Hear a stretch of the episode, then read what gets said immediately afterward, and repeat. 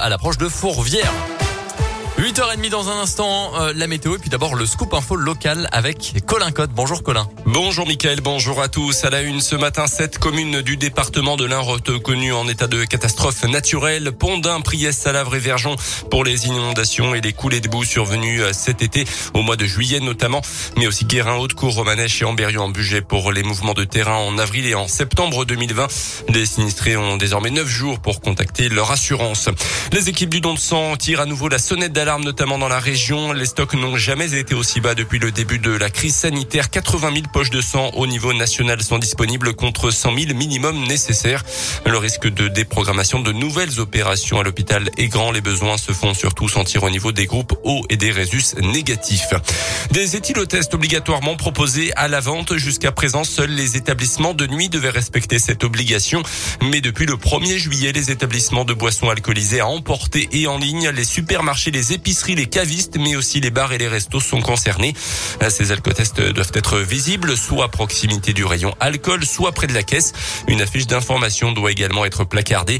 Une mesure qui va dans le bon sens pour Jean-Pierre Vulin, le président de l'Union des métiers et des industries de l'hôtellerie dans l'Ain.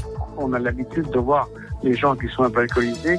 On conseille déjà de ne pas conduire ou de faire conduire quelqu'un d'autre. Hein. Ça, il n'y a pas de problème. Non, ça ne me dérange pas puisque euh, c'est libre. Hein. S'ils veulent pas en prendre, ils n'en prennent pas. C'est une bonne chose pour les clients qui sont pas sûrs de pouvoir s'assurer, c'est de dire pour pouvoir conduire. C'est important. Le département est un département et il faut quand même prendre les devants, prendre des responsabilités et surtout rassurer les gens qui viennent dans nos établissements et ceux qui ont tendance un petit peu à avoir un verre de trop euh, et d'être rassurés en soufflant dans les la mesure commence tout juste à se mettre en place. Les établissements concernés ont jusqu'au 1er octobre pour se mettre en conformité.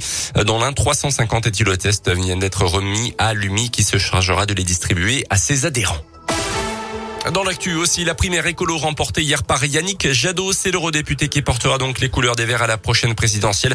Victoire courte devant Sandrine Rousseau, un peu plus de 51% des voix. On ne vient pas pour témoigner, mais pour gagner, a-t-il annoncé aux 20h de France 2. Le dernier sondage le crédite portant de seulement 6% des suffrages.